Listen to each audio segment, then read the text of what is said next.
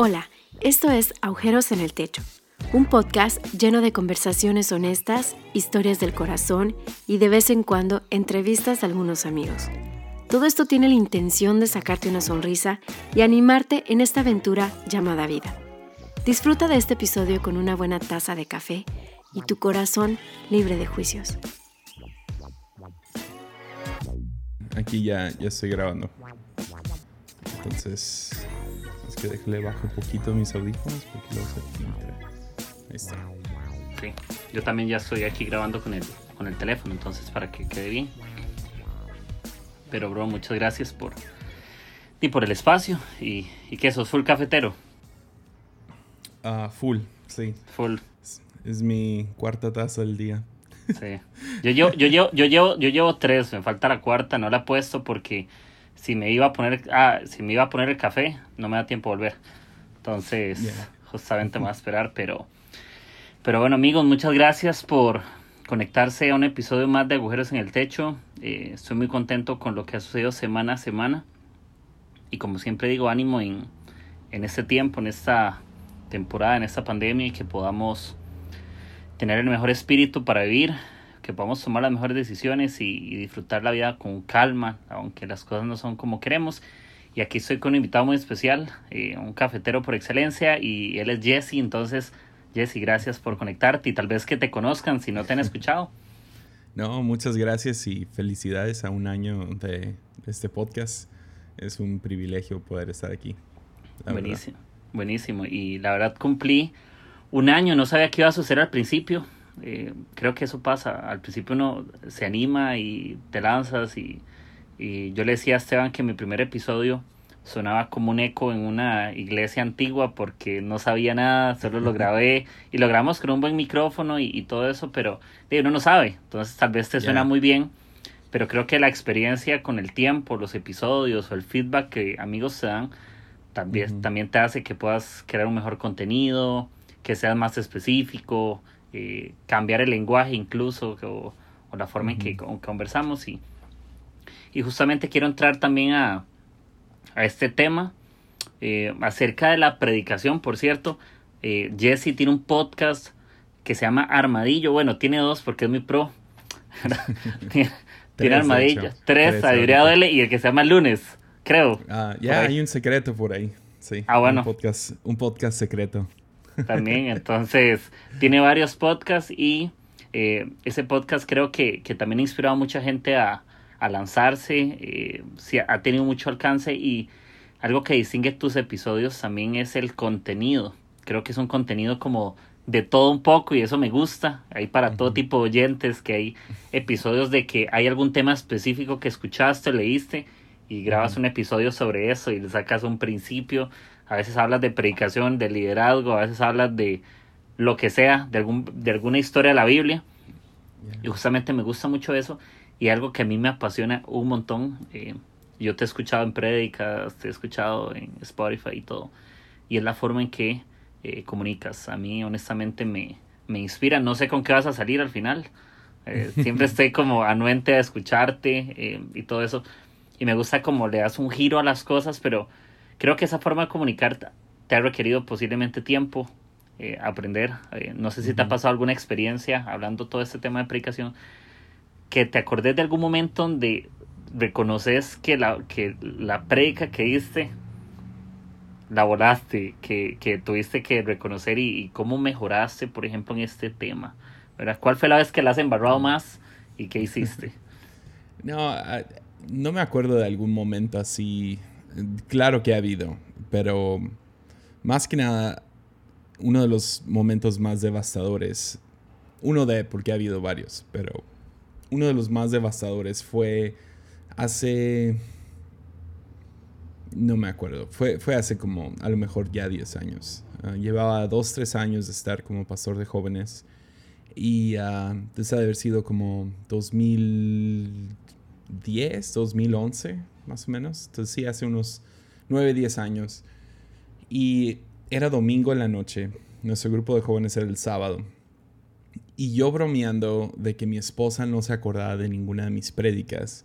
Ah, porque sí, ella no se acordaba de mis prédicas.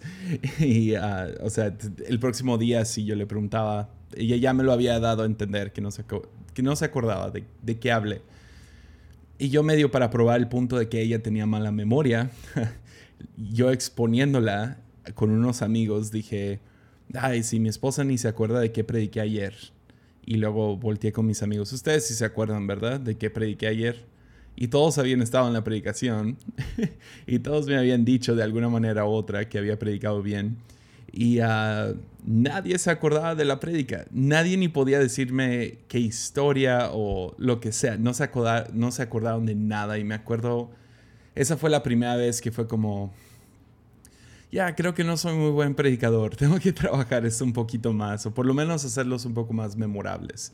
O sea, no espero que, que alguien se acuerde de cada detalle, ¿no? Pero pero sí que no se acordaran mi staff, el, grupo del liderazgo del grupo de jóvenes, que, no se que nadie se acordara de la prédica fue devastador. Hubo también hace, hace unos cinco años que predicaba pues con mi iPad como muchos hacen y tenía una predicación bastante complicada. Estaba hablando del libro de Job y sufrimiento. Y todavía me acuerdo del título de esta predicación. Era Manchas en un lienzo divino, ¿verdad? Y, y lo, iba a juntar con una historia con Jesús y una de las personas enfermas. Y estaba media complicada, tenía una historia complicada aparte. Y uh, muy elaborada la predicación. Y a los cinco minutos de comenzar, sale en el iPad, ¿quieres actualizar tu iPad? Y en vez de picarle que no, le piqué que sí y se apagó el iPad y empezó ese circulito de la muerte, ¿no? Y, de la muerte literal. y literal empieza, eh, estoy empezando la predica y yo no sé a dónde voy. Y tengo que decirle a la iglesia, perdonen, no sé de qué voy a predicar hoy. Ah, mi iPad no, no sirve.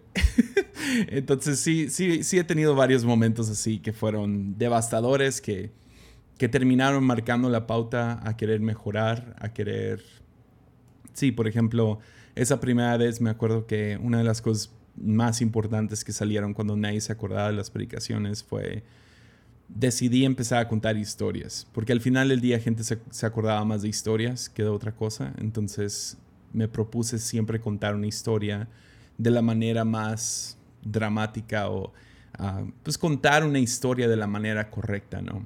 Y luego después uh, esa el momento del iPad decidí, ¿sabes qué? Tengo que aprender a predicar, número uno, con papel, que no me va a salir nada en el papel que diga quieres actualizar este papel, ¿no? Y después pude empujar eso a otro nivel donde era predicar sin notas, entonces no vas a poder subirme con la Biblia. Entonces, de cada, de cada momento donde la regué, donde no estaba predicando bien, sí, sí me tomé el tiempo para tratar de seguir afinando ese, eh, pues esa vocación que tengo como predicador. Sí. Y, esa parte creo que es, pues en cierta medida interesante, porque puede, puede que yo me sienta un buen comunicador, un buen predicador, pero la gente no lo percata. ¿Vos cómo crees, por ejemplo, que yo podría definir que soy un buen predicador, un buen comunicador? Porque puede que yo me sienta bien, pero puede ser que el mensaje ni siquiera llega y como vos decís, eh, cuando estabas con tus amigos y les preguntaste, eh, tal vez hay gente que se acuerda de, de, tu forma, pero no se acordaron del contenido, no saben de qué hablaste, solo se acuerdan de los chistes y al final eh, la gente se ríe y la gente se anima, pero es un ánimo que les duró 10 minutos porque terminamos de compartir algo y, y la gente no se acuerda. Entonces, ¿qué, ¿cómo podemos diferenciar incluso esa parte? ¿Cómo yo puedo ser, por ejemplo, un buen comunicador? ¿Qué tiene un buen comunicador hoy o que necesitamos para la, para la iglesia? Ya, pues... Uh pues tocaste dos puntos. Primeramente quiero, quiero decir que está comprobado que, la, que el ser humano promedio retiene más o menos 20% de cualquier información que se le da. ¿Se acuerdan de 20% de una película, 20% de la letra de una canción, 20% de una predicación, 20% de un libro, ¿no? Y ah, entonces tenemos que, estar conscientes de eso como predicadores, que no se van a acordar de todo. Uh, pero sí queremos mínimo el 20%, ¿no? Y la otra es cómo saber que eres un buen predicador. Realmente es la jornada de cada predicador. Porque creo que nos vamos mucho por sentimiento. Entonces siento que fue una buena predicación. o siento que no fue una buena predicación. Y lamentablemente es que si no examinamos las buenas predicaciones como las malas, no nos estamos dando cuenta. O sea, toma ese sentimiento después de la predicación que dices, siento que hice buen trabajo. Esa fue una, no, no, y a lo mejor dices, ni lo puedo poner en palabras. Pues el trabajo ahora es tratar de ponerlo en palabras. Entonces, una disciplina que yo tengo es que cuando siento que, que fue una buena predicación, voy y la reescucho para ver dónde fue que la atiné. Y todo esto tiene que ver, o sea, estoy hablando de la técnica fuera de, obviamente, el Espíritu Santo, está involucrado el factor Dios, todas esas cosas que creo que no, no, no, no tengo que nomás depender de eso, ¿no? Tengo que seguir afinando la habilidad. Entonces, viendo la habilidad, ah, después de una buena predicación, tengo la disciplina de ir y escucharla. Malas no lo hago tanto, simplemente porque mi ego no lo aguanta. Ah, pero sí me tomo el tiempo de, escuchar lo que yo sentí que fue una buena predicación y tratar de poner en, palabras por qué fue buena. Entonces, un ejemplo sería, descubrí que, y eso lo aprendí, el lenguaje me lo dio Andrés Speaker Ah, entonces tengo que darle crédito a él. Pero empecé a descubrir que las mejores predicaciones que yo estaba dando estaba creando tensión en medio de ellas. Entonces había tensión en medio, literal en medio. O sea, si divides la predicación en tres, la porción de en medio había tensión. Y lo resolví al final.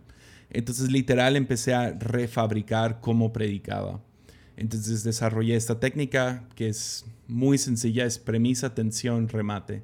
Y uh, esa, es, esa, es, mi predicación. Y, sea como lo, lo, lo, divides, a veces me tomo 20 minutos con la premisa, 2 minutos con la tensión y lo que resta de, con el remate, ¿no? Pero el poder llegar a ese punto de poder definir, ah, ok, esta, estos tres pasos es, es mi técnica, es la técnica que más me funciona con lo que yo usualmente quiero decir. premisa es donde hablo un poco más de la información de algo. Tensión es donde lanzo alguna pregunta o alguna frase que va a ser ya sea polémica, difícil, sea como sea, y luego voy a resolver esa polémica al final. Entonces, o esa controversia o esa tensión, ¿no? Tensión es a lo mejor la mejor palabra para todo. Sí. Y, también, y también a nosotros nos hace falta esa parte de... Creo que muchas veces no queremos ser como estructurados, pero tampoco la estructura tiene nada malo. Eh, creo que esa, ese pensamiento de que lo que diga el Espíritu Santo, yo lo he escuchado tantas veces de lo, lo que Dios quiera decir y tal vez justificamos por lo que sentimos lo que Dios quiere decir. Tal vez ni siquiera es Dios, pero yo tengo esa emoción de querer comunicar algo que siento que va a sonar cool. Eh, por ejemplo, que eso que vos decías de, de una canción. Estructura funciona como contenedor del Espíritu Santo. Eh, y me voy a esa historia mítica en el, en creo que Segunda de Reyes, donde un profeta llega a la casa de una viuda y ella se le acabó el aceite y él dice, dame del aceite y luego vas a ver que nunca se va a acabar. Ah, bueno, que, y ve por, ve por contenedores y empieza a llenarlas. Y no se acaba el aceite hasta que se acaba el contenedor. Entonces, el desarrollar la habilidad, el tener una estructura de predicación, de que, ah, quiero decir esto, esto y esto, termina, termina haciendo más espacio para que el Espíritu Santo fluya y, a veces no, no agarramos eso. Pensamos que si le ponemos orden a algo, entonces el Espíritu Santo no, no se va a involucrar, porque pues ya lo hiciste tú, entonces yo no tengo que hacer nada. Y es una manera muy anti-Nuevo Testamento, porque el Nuevo Testamento sí nos enseña que uno de los frutos del Espíritu es dominio propio. Y eso, eso da a entender orden, da a entender excelencia, da a entender disciplina, y si no hacemos la disciplina, si no tenemos la disciplina de estudiar, de preparar, es porque no estamos llenos del Espíritu Santo. Mm. Justamente. Y, y, al final todo ese tema es como... Es un aprendizaje. Yo creo que al principio uno quiere ser el mejor en las cosas, pero también requiere reconocer los errores, requiere estudiarlos, como vos decís. Cada persona tendrá sus formas para, para mejorar. A mí me pasa que yo tengo muletillas bastantes por ahí. Yo uso la palabra verdad y la he escuchado.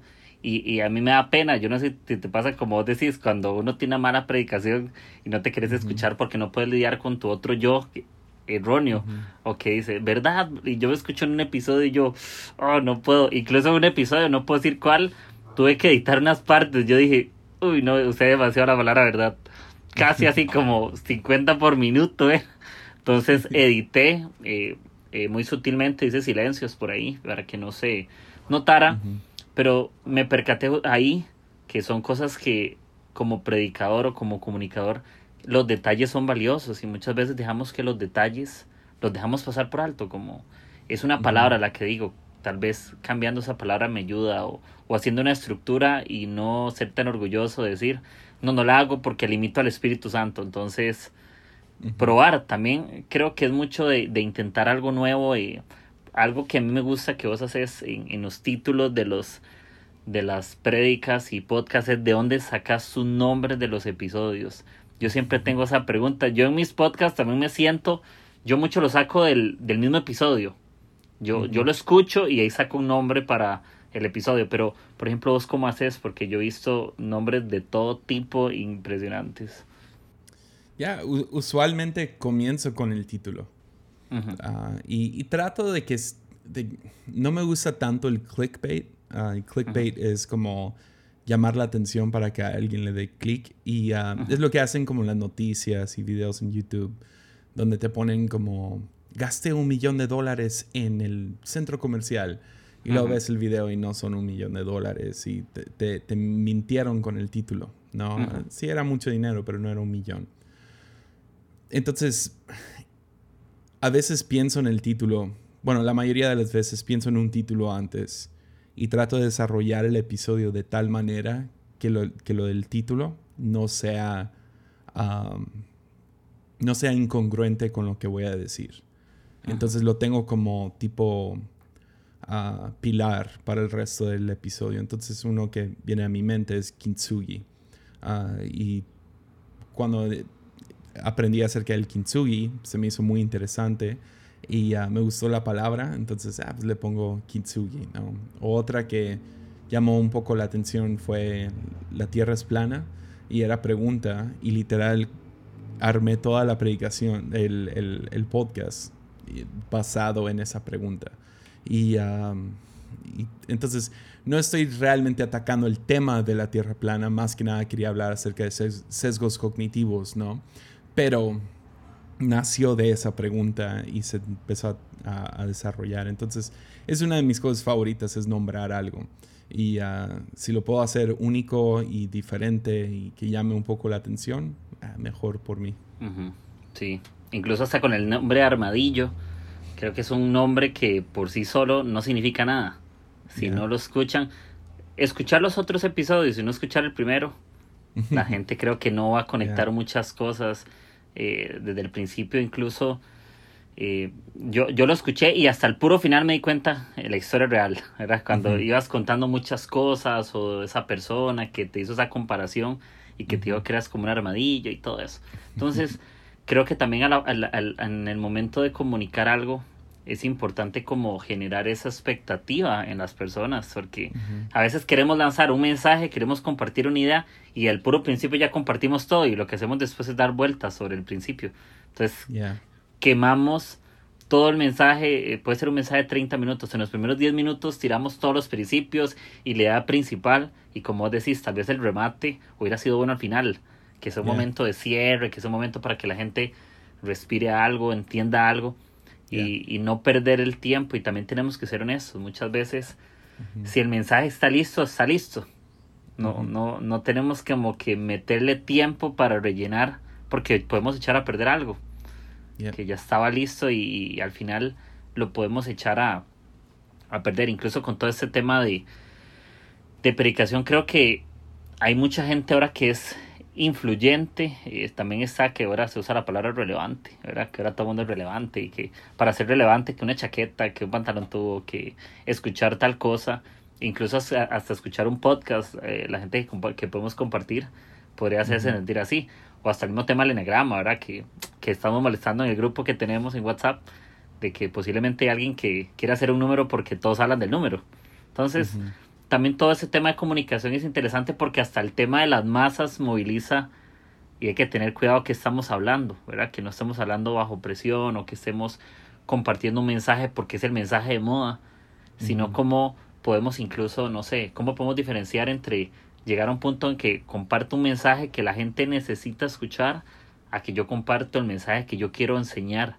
Digamos, ¿cómo puedo llegar, digamos, si yo quedé en el error de que hoy estoy hablando y me volví un rey de, de la opinión, ¿verdad? Y no estoy compartiendo nada, solo lo de moda, ¿cómo yo puedo volver a ese lugar de decir, esto es importante hacerlo para no volverme un predicador de moda, sino alguien que resuelve una necesidad? Ya, ah, creo que lo de predicador de moda ah, es, es una idea falsa. No, no, no. Obviamente hay gente influyente. Y, uh, sí. Y sí, bravo a cristianos en Latinoamérica por cambiar el diccionario, ¿no? Y cambiar la palabra relevante por otra cosa. Pero influyente sería la mejor palabra. Entonces tenemos ciertas voces influyentes y que, que, nos inspiran y, eso me ha pasado toda mi vida. Tengo ciertas voces que me inspiran y yo termino siendo, y yo lo hago sin, ah, sin pedir perdón, uh, yo, me vuelvo un eco de ellos. Uh, a tal grado donde empiezo a sonar como ellos, donde empiezo a hablar como ellos, donde empiezo a, a decir lo que están diciendo. Pero sí llega un punto donde tienes que cambiar, ¿no? Entonces, muchos hablan acerca de imitar y sinceramente lo que yo llamo, lo, que muchos llaman imitar, yo lo llamo aprender. Porque ¿cómo es que aprende un bebé a hablar? Imitando. Ah, un bebé aprende a decir papá porque escuchó a su papá diciéndole papá, papá. ¿Y qué sucede? El bebé aprende a decir papá. Entonces, al principio, todos van a sonar como la voz que les está influyendo. Entonces, eso no tiene nada de malo, qué bueno. Ah, yo te digo, lo he hecho toda mi vida. Yo puedo regresar a mis prédicas de hace 12 años y puedo decirte exactamente qué predicador o qué comediante o qué voz o qué libro estaba leyendo en ese tiempo porque veo todo, todo está tapizado.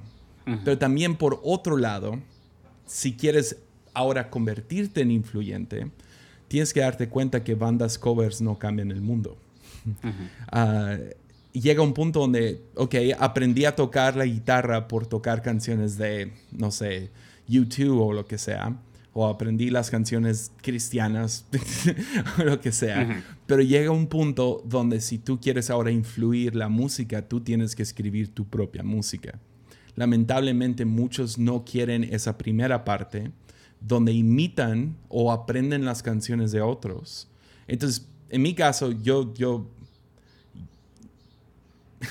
yo, le, yo le enseño a, nuestros pastores de nuestra congregación y a, los estudiantes de nuestra escuela a robar prédicas. Róbenselas. O sea, no. Ahora, no todos nuestros pastores, pero los jóvenes sí. Yo quiero que, escuchen a tal voz y quiero que aprendan a predicar igual que esa persona.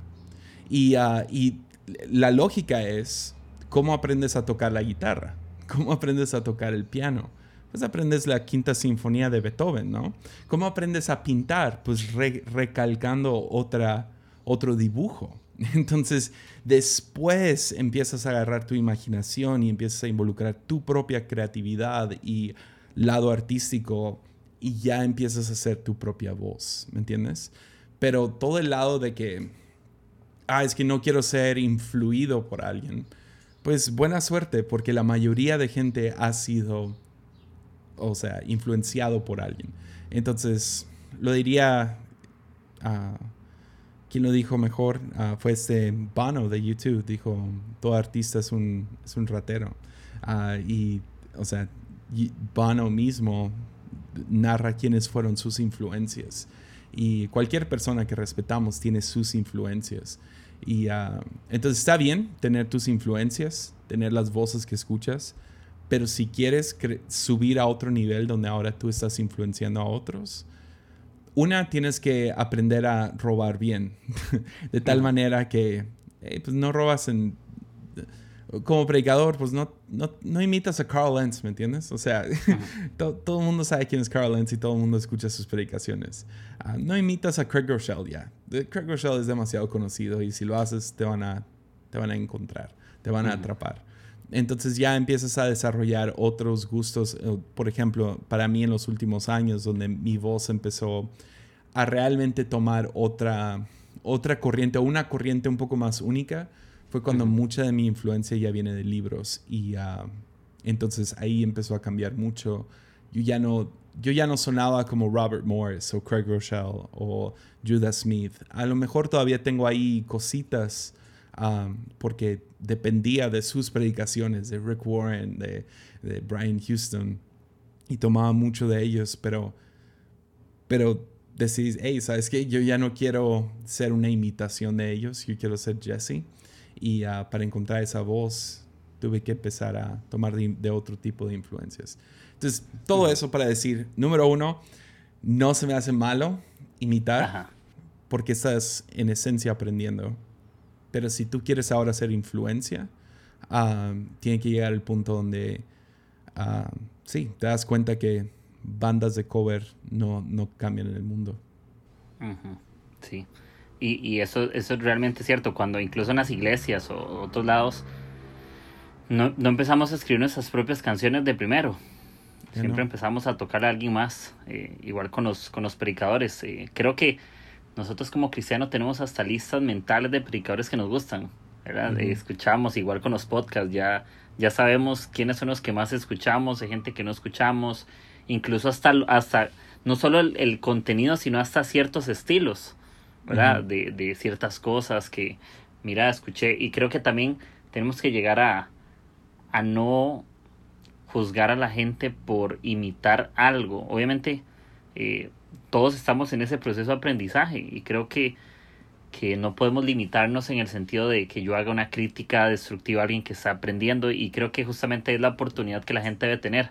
Como si predicaste eh, y no lo hiciste bien o comunicaste algo, no todo está mal, algo, algo se aprende, algo imitaste, pero tal vez no te salió como esperabas y mañana es otra oportunidad. Igual con el tema de, de comunicar, eh, predicar en una iglesia o, o incluso la, comunicar algo no necesariamente es una iglesia, ¿verdad? Lo podemos hacer a través de una canción, lo podemos hacer a través de un abrazo, lo podemos hacer a través de miles de formas, pero creo que la gente también percata un estilo de cómo comunicamos las cosas. La gente tiene como un perfil de uno, que si piensan en Jesse, piensan en este estilo y en esta forma y en esto. Y, y también ven tus influencias, que si Esteban es esto, que si Andrés por ahí es eso. Entonces, por ejemplo, ¿vos qué crees que ellos como predicadores o comunicadores eh, que Dios les ha permitido llegar hasta donde han llegado? ¿Qué crees que los ha llevado ahí? ¿verdad? Eh, aparte obviamente de Dios y como decís, pero ¿qué, qué los hace ser influyentes, por ejemplo, o ser una voz en, en este tipo? Ya, ah, realmente es mucho más básico de lo que uno piensa y es, sinceramente, son relaciones. Eso es. por lo menos puedo hablar por mí la influencia fue dada por otros. Entonces, e, es, chistoso, tienes cierta influencia y tú tienes el, la habilidad de darle esa influencia a alguien más. Ah, puedes ser generoso con esa influencia sin perder influencia tú. Entonces, un ejemplo sería, ah, en este momento, yo estoy dando de mi influencia ahorita aquí que Brenes, ¿no? ¿Brenes? Sí, te quería llamar Bremer. Brenes. Ah, estoy dando agujeros en el techo en este momento. Estoy, estoy dando de mi influencia por darte a ti la oportunidad ahorita, ¿verdad? Y suena tan arrogante, odio que salga de mi boca algo así, pero es para darte a entender. Entonces, ah, por lo menos para mí, la influencia que yo tengo, yo tengo que reconocer que no viene de mi habilidad, sino viene de que otros me dieron esa influencia. Ah, entonces, en mi caso fue Esteban Grassman, ah, mientras estaba pastoreando Visión Juvenil. Uh, el Congreso Visión Juvenil me invitó tres años consecutivos y eso me dio mucha influencia. Solo porque Esteban Grassman me dio de su influencia que él ya tenía. Ah, después de años, gente como los pastores Barriger y Camino de Vida me dieron de su influencia. Andrés Speaker me dio de su influencia.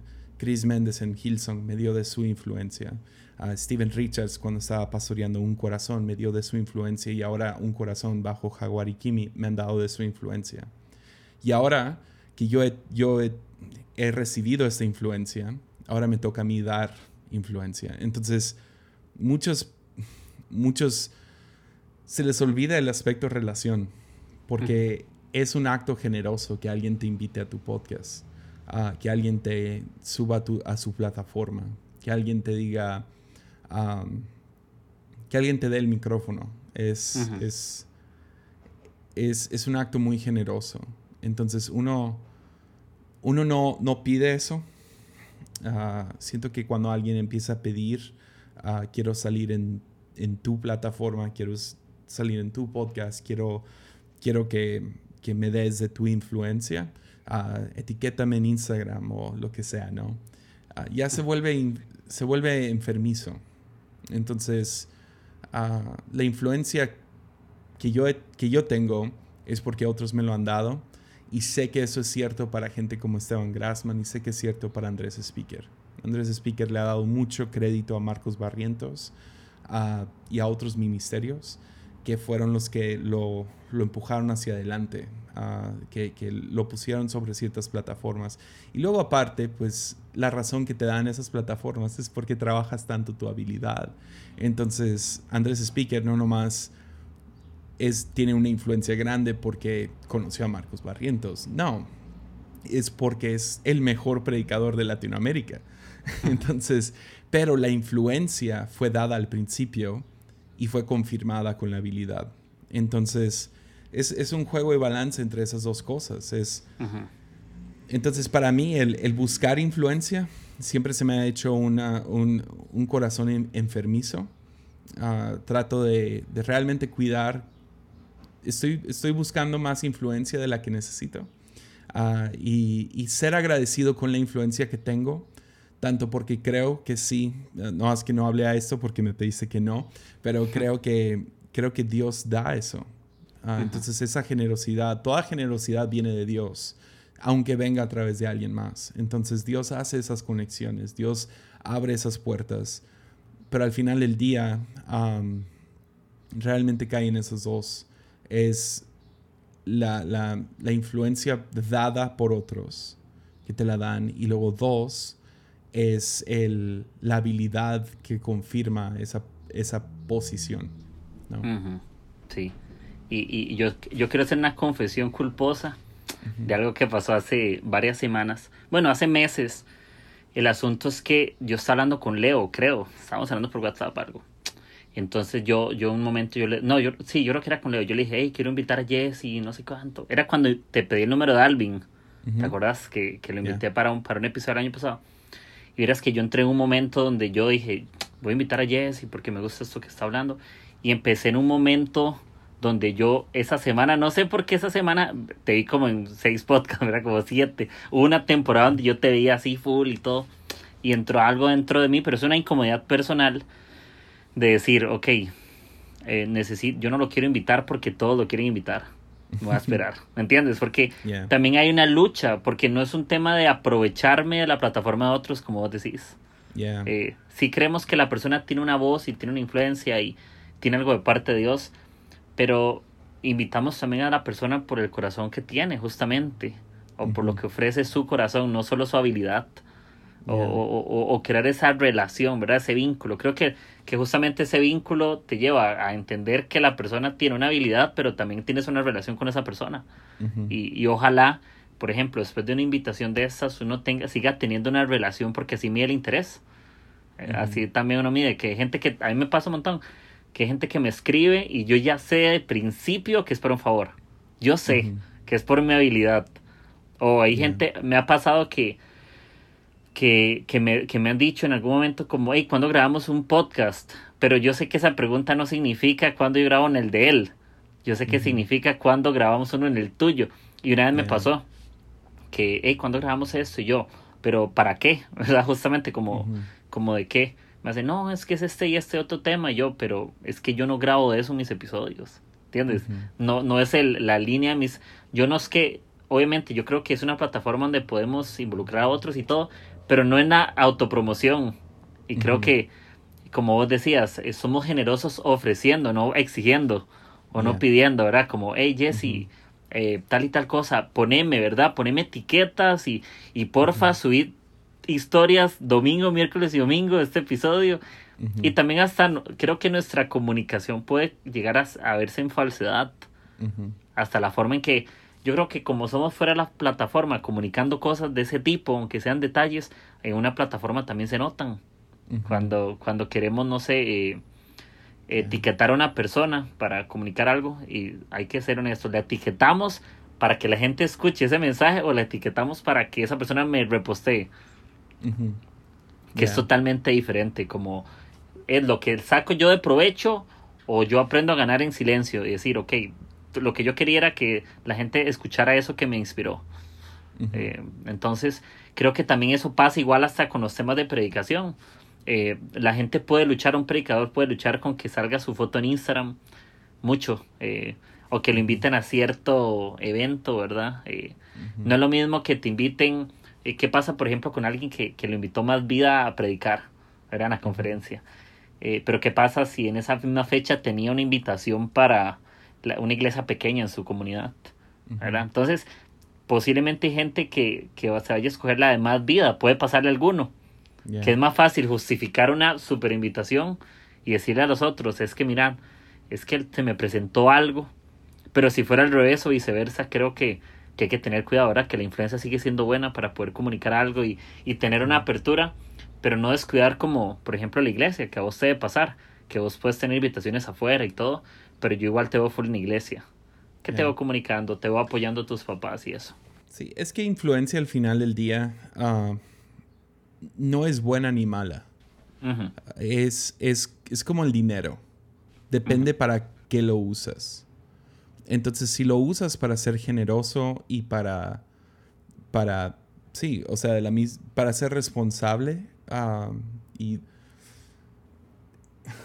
no sé, me faltan las palabras para describirlo, pero, pero no es necesariamente buena ni mala. Y mucha gente actúa como si nomás tuviera tanto dinero en el banco, mi vida sería feliz, ah, estaría mejor y lo que sea, estaría con más tranquilidad. Y hay cierta verdad a eso. Porque sí, o sea, hay cierto nivel de, pobreza que crea depresión, ansiedad y todo. Y si nomás tuviéramos cierta, cierto dinero, pues sí daría felicidad.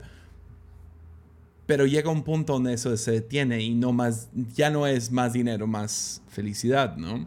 De la misma manera es influencia. Yo no quiero trabajar toda mi, mi habilidad y luego que no, que, no, que no le ayude a nadie. Entonces, Ahí escuchas la ambulancia de Armadillo. Tranquilo. Sí, eso, eso es, eso es porque hay publicidad pagada de Armadillo, amigos. ¿Verdad? Eh, ah. ahorita, ahorita viene, en unos 10 minutos viene el perro. Ahí viene. y, uh, pero, pero influencia funciona de la misma manera. Es, uh, yo, hay mucho trabajo detrás de un podcast, o sea, tú lo sabes. Sí. hay mucho trabajo en sacar episodio tras episodio, sea cuántos sacas a la semana o al mes o lo que sea. Es mucho trabajo. Entonces, todo ese trabajo, qué, qué difícil es que, que, hagas todo ese trabajo y que nadie lo escuche, que nadie lo aprecie, que nadie lo vea. Es, es, es complicado. Realmente tienes que tener un amor impresionante por el trabajo. Entonces, uh, influencia ayuda. ayuda a que que algunas personas te sigan semanalmente o te escriban y te digan cuánto lo aprecian o aún ah, dan dinero apoyando ese proyecto. Ah, todo eso es, es, es, algo que uno pues lo aprecias y si dices, ah, ok, pues qué bien, ¿no? O sea, qué bueno que hice este trabajo. Pero llega un punto donde, ok, más audiencia no significa más mejor trabajo o más felicidad en el trabajo. Ah, si sí, entonces ahora te entras a un círculo, a, un, a, una trampa muy fea, donde ya estás haciendo cosas por, por obtener audiencia y no por el amor al trabajo. Entonces, no sé, la verdad, o sea, digo todo esto, pero al final del día los artistas que más admiro son aquellos que hicieron su obra y su trabajo siempre a escondidas y no fueron famosos hasta que murieron. Entonces, ah, está ese lado también. Entonces, pero que haya un poco de influencia es como tener un poco de dinero. Ah, si tienes libertad económica, vas a estar, vas a estar más contento, si somos honestos. O sea, si, si tú sabes que no vas a estar debiendo un montón de dinero o lo que sea, o tienes suficiente para hacer algunas cosas que quieres.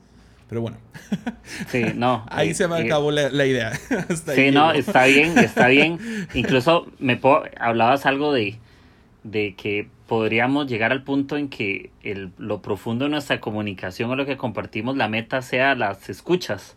Y eso es un acto peligroso totalmente porque primero seamos honestos, hacer las plataformas con las escuchas son medio falsas. ¿verdad? No, no, eh, vos le puedas dar play en tu teléfono y te metes a la computadora y no sale ese play. Entonces, por alguna razón, entonces, y creo que también hay que tener cuidado con nuestro corazón al comunicar y es saber el por qué lo hacemos, ¿verdad? Por ejemplo, eh, para mí hay una lucha importante. Eh, ¿Vos cómo ves el tema cuando comunicamos algo entre cómo mezclamos la pasión y la habilidad? Porque hay gente muy habilidosa, pero cero apasionada y es muy talentosa sin pasión. O hay gente muy apasionada y parecería que no desarrollan habilidad, ¿verdad? Para mostrar esa pasión. ¿Vos cómo crees que debería ser esa mezcla entre desarrollar habilidad en lo que hacemos, en comunicar, pero también decidir ser apasionados en lo que comunicamos? Ya, ah, a, lo mejor preguntaría, ¿es pasión de verdad? Porque alguien apasionado siempre va a desarrollar su habilidad y alguien habilidoso llegó a ser habilidoso porque es apasionado. Ahora, hay una diferencia entre ser natural, nato en, tu, en tu habilidad, ¿no? O sea, hay gente que corre más rápido y es el... Hay gente que tiene un oído más definido para la música pero habilidad que sorprende o habilidad que va más allá siempre viene de, gente, que tiene pasión. Entonces, vea, tomo a alguien como mi esposa, ella naturalmente siempre ha cantado muy bien. O sea, yo he estado con ella en todo su proceso, desde los 13 años, empezó a cantar a los 15, yo he estado con ella, ha sido mi amiga, he visto todo su proceso. Pero llegó un punto donde su habilidad nata la la frenó en, qué es lo que podía lograr y qué es lo que podía hacer. Pero su pasión por el canto y por la adoración y la iglesia y el crear el equipo y todas estas cosas la llevaron a empujar esa habilidad más allá y, empezar a tomar clases de canto, empezar a aprender a tocar con consecuencias y clic y, uh, y la disciplina de escribir una canción y sacar un disco y y obviamente tiene mucho más que crecer y que aprender, pero fue, fue su pasión por eso que la llevó hasta ahí, ah, que, que, la ha llevado hasta donde está. Entonces, creo, creo que gente verdaderamente habilidosa ah, en cualquier espectro del, de, de, la humanidad, ah, tiene que haber cierta pasión para que alguien se destaque ¿no? Ah, y, pasión también queda corto. Tú puedes ser la persona más apasionada y por el canto y cantar terrible. Ah, ahí sí hay un poco más de incongruencia. Sí, mucha pasión para algo y no tener la habilidad nata que ayuda a que lo desarrolles y que lo masterices. Incluso podría ser alguien apasionado o apasionada que decida desarrollar otras habilidades. Porque creo que alguien apasionado al final va a desarrollar una habilidad que le funcione, ¿entiendes? Y, alguien tal vez habilidoso, como decís, hay gente que será habilidoso por algo nato, algo de nacimiento, alguna cualidad que tenga ahí o que con el tiempo desarrolló sin querer, porque hay gente que desarrolla habilidades sin querer, que te diste cuenta, no sé, alguien que roba, que aunque es una habilidad mal usada, eh, de por necesidad aprendió a robar. Tal vez es muy bueno haciendo lo que hace, pero de no está desarrollando una pasión, porque justamente lo hace por una necesidad. Entonces yo creo que, que en esa parte... ambulancia. Sí, ahí está la segunda. en esa sale el perro, en esa sale el perro. Sí, Sí, y, y, justamente a mí esa parte de, yo, yo te soy sincero, yo lucho mucho con la parte de, de la excelencia, la habilidad y la, y la pasión. Porque a mí me pasa que yo soy como demasiado detallista. Yo he cambiado, y se lo he contado a varios amigos, yo cambio la portada de mi podcast cada 22 días, cada mes. Soy demasiado extremo. Entonces, yo siento como que hago un cambio y me apasiona tanto esto. Y digo, no, esto sí habla más de mí, se parece. Entonces, o, o pasa el tiempo y yo cambio la intro con una, una, una, una chica que se llama Hansel Martz, que tiene un podcast también que se llama, que es sobre minimalista, ¿verdad? Y todo este tema. Y, y, yo le dije, hey, es que tu voz me gusta, es como voz de anuncio, ayúdame a hacerme una intro, ¿verdad? Porque quiero que suene más cool y, y el micrófono ya es muy bueno y todo.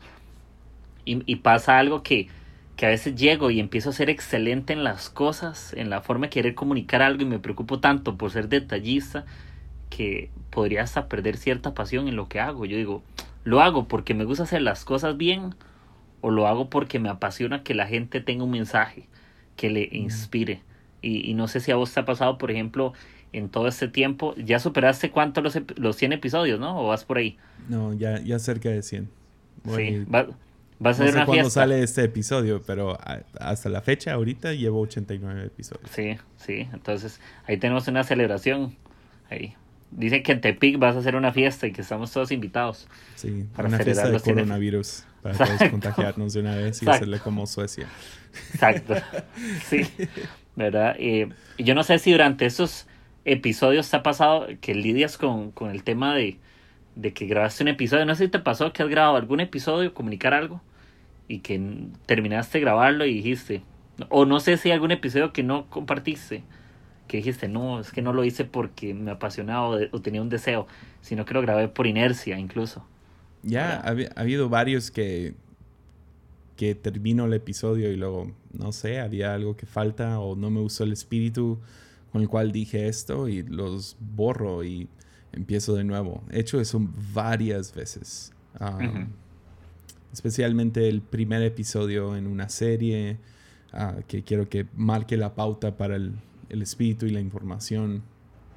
Ah, el primer episodio creo que lo creo que lo grabé cuatro veces. Creo que fueron cuatro. No sé, no sé si he dicho que más o menos, pero um, pero creo que fueron cuatro veces, si no me equivoco. Ah, donde grabé un episodio, yo lo escuché, no me gustó, grabé otro. Ya, no sé. Se lo voy a mandar a unos dos, tres amigos a ver qué piensan. Ellos me dieron ideas, lo grabé otra vez, todavía no me gustó. Y ya, creo que fue la cuarta. Entonces, um, ha habido varios que he grabado una vez o, o, es, o estoy por, por terminar y lo borro. ah, pero sí, sí, definitivamente Sí. ha pasado. Y, Lástima que con predicaciones no funciona así. Sí, ya si te estás, ni modo. sí, si estás así y la embarraste, la embarraste.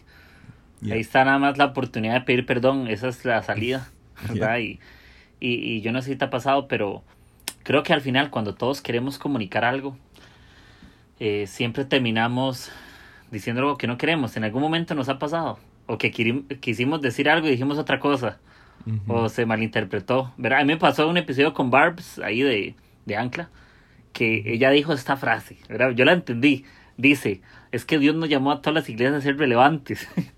Entonces terminamos el episodio, pero yo sí entendí que ella se refería a un tema de luces y estaba hablando de relevante en el sentido de, de cosas de espectáculo, luces, sonido. Y ella después manda un mensaje y yo le dije, acabo de terminar de editar el episodio, me fascina, qué buena conversación. Entonces me pone ella, miras, yo tengo una incomodidad. Y yo, ¿cuál? Me dice, es que yo dije que, que Dios nos llamó y yo le dije, tranquila, eso solo lo va a juzgar la persona que no escuchó el episodio completo. Porque a veces nos pasa que puedo hacer un juicio de una frase, que, pero creo que si queremos decir algo, tenemos que decir algo completo, ni idea completa.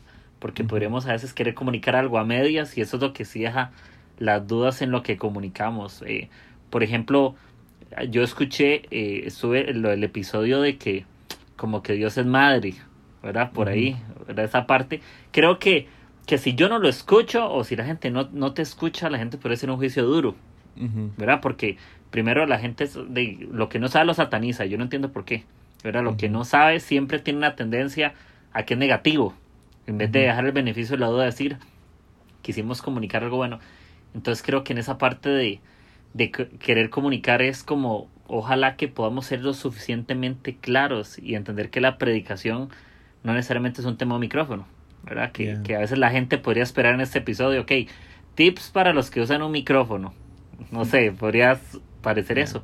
Pero al final hay gente que será habilidosa y buena con un micrófono, pero hay gente que es mejor en comunicar con sus relaciones y que es buenísima. A mí me pasa que yo conozco gente que tal vez no se le da mucho un micrófono o se pone nerviosa o no sé, pero las he escuchado eh, tener conversaciones brutales, excelentes, buenísimas y yo digo, yo nunca voy a alcanzar esto. Esta persona es buenísima en esto. Eh, hay gente que yo, yo fui bajista varios años en mi iglesia. No, no sé si llamarme así, qué vergüenza, pero toqué un tiempo, como cinco o seis años, y me di cuenta que aún en esas cosas yo comunicaba algo sin palabras. Yo daba un mensaje y creo que al final todo lo que hacemos, eh, la forma en que respondemos, la forma en que usamos un micrófono, la forma en que le das un consejo a tu esposa con alguna situación o a tu hijo, la forma en que grabas un episodio, hasta esas mismas luchas, como vos decís, de grabar el episodio cuatro veces. ¿verdad? Entonces, cuando escuchen ese episodio, ¿cuál es? El primero. Yep. Cuando escuchen ese episodio, siempre piensen que lo grabó cuatro veces. Que cuando lo escuche era. y, todavía tienen sus errores. Pero bueno. no, lo, no, lo, no lo critiquen porque ya no puedes. ya no vas a poder borrar el primero. Entonces, y, y justamente creo que también, como vos decías, que hay cosas que tenemos que me gustó algo que me cambió un poco la mente. Yo siempre tenía un problema con imitar, no, no en todos los casos, pero creo que eso que vos decís de imitar es como abrazar mucho el aprendizaje de alguien más. Creo que verlo de ahí es muy sano. Sí, eh, sí, sí me gustaría decir también, se me hace muy... Sí. Ah, no lo digo por ti, porque la, la, verdad no sé, o sea, cuál ha sido tu actitud hacia, hacia nuevos podcasts o algo así. Pero sí he visto alguna crítica o dos de de gente que ve un podcast nuevo y dicen, ah, está imitando a Grassman, o ah, está imitando a Josiah, o ah, está imitando a Joe Rogan, o lo que sea. y, es, como el hermanito menor que se burla de un bebé. Literal, así lo veo. Es como. Es como. lleva, lleva, lleva cuatro episodios, déjalo que crezca. O sea, dale chance de desarrollar su propia voz, ¿me entiendes? Entonces, le tengo mucha paciencia. O sea, todo, hay varios que, que, he escuchado que literal comienzan el podcast igual que Armadillo o literal han tomado episodios y copy-paste ah, o predicaciones mías y copy-paste. Meten ambulancias y todo en sonidos. y, y, para mí es como, pues más ánimo a ellos. O sea, qué, qué honra que alguien me vea a mí de esa manera y, diga, ah, pues quiero hacer algo como lo que tú estás haciendo. Eh, me, me, anima mucho y uh, yo nunca lo he tomado de que me robó mi contenido o me copió o es qué privilegio. Estoy, estoy en una posición donde ahora soy de influencia y entonces, no más por si hay alguien aquí escuchando. Uh, escuchando, si, si, tienes a alguien en tu vida que te imita, o sea, que imita tu risa, que imita tu, manera de vestir, que imita tu, tu, manera de producir lo que sea o hacer lo que sea. Qué privilegio, eres, un, eres una influencia. Y uh, entonces no, no te, te, quejas que no tienes suficientes seguidores en Instagram y luego te, te, burlas de aquellos que te imitan. Es como la incongruencia y es, es muy enferma y uh, animaría a cualquiera a madurar, la verdad. Y, y, si ven a alguien que está imitando a alguien más, uh, qué bien, uh, no tiene nada de malo. al final del día, sí. están aprendiendo. Exacto, y, y yo creo que al final, como vos decís, al principio vamos a empezar así, porque 100%. cualquier cosa nos influye. Eh, gente, series, hasta la forma de vestir es porque alguien lo vimos y nos gustó. Nunca sé. Yo, por lo menos quiero saber quiénes son mis influencias, ¿me entiendes? O sea, muchos dicen, no me influencia, no tengo ninguna influencia. Y es como, te puedo ver las siete influencias que tienes.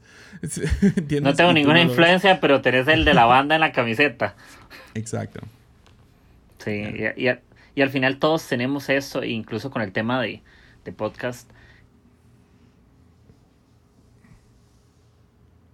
de que estamos generalmente eh, de gente que está copiando, hay gente que está aprendiendo, hay gente que está luchando, hay gente que está de no sé, probando ideas, está probando cosas y tenemos que ayudar a la gente a que pueda encontrarse a sí mismo, descubrir un lugar.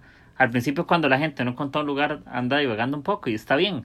Andan descubriendo qué les gusta, qué no les gusta, andan descubriendo por aquí, por allá y, y también animarles que también ofrecernos nosotros, no, no, no hablo de podcast, hablo de la vida en general. Que si alguien quiere aprender algo, que podamos ser accesibles, ¿verdad? Creo que no hay peor que una influencia que no es accesible. Porque puede pasar que alguien tiene influencia y tiene, es un puente, pero quiere ser un puente cerrado, un VIP, ¿verdad? Y nosotros creo que no podemos ser así, somos un puente. Robert siempre lo decía, creo que un episodio que somos puentes boca abajo. Que, que posiblemente habrá gente que pase por nosotros y nosotros no sabemos quiénes serán pero fuimos una plataforma para que llegaran al otro lugar.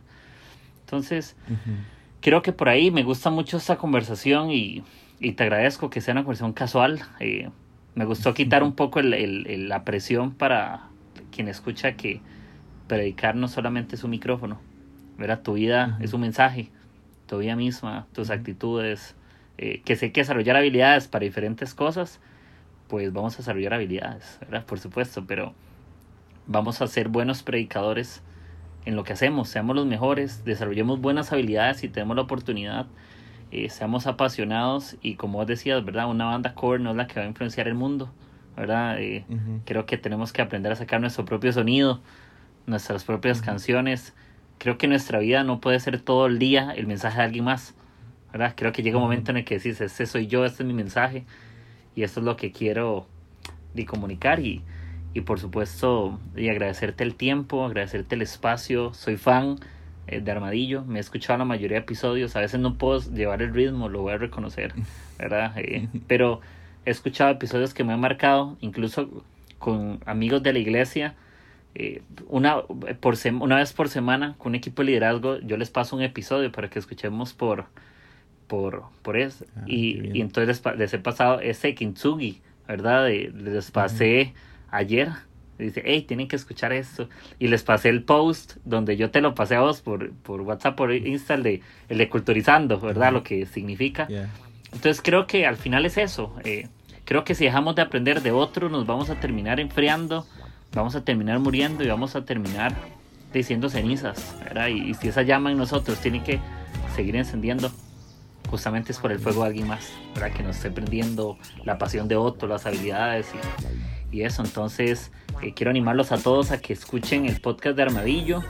Eh, Sabiduría Duele el lunes y el sorpresa. Que sigan a Jesse. Bueno, ahí les dejo el Insta a Jesse para que, para que sepan el contenido. Él tira recomendaciones de libros.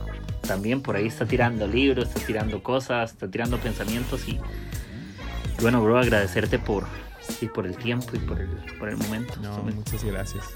Listo. Y gracias, de, gracias por darme un poco de tu influencia. Gracias, bro. Gracias a vos, muy bien. Y, acá estamos para celebrar cuando Jesse tenga los 100 episodios. Ahí vamos a hacer una fiesta y vamos a compartir cosas. Entonces, bro, gracias. Que esté bien tu hijo, tu esposa. Y te mando un súper abrazo. Gracias. Gracias. Listo. Perfecto. Ánimo. Gracias.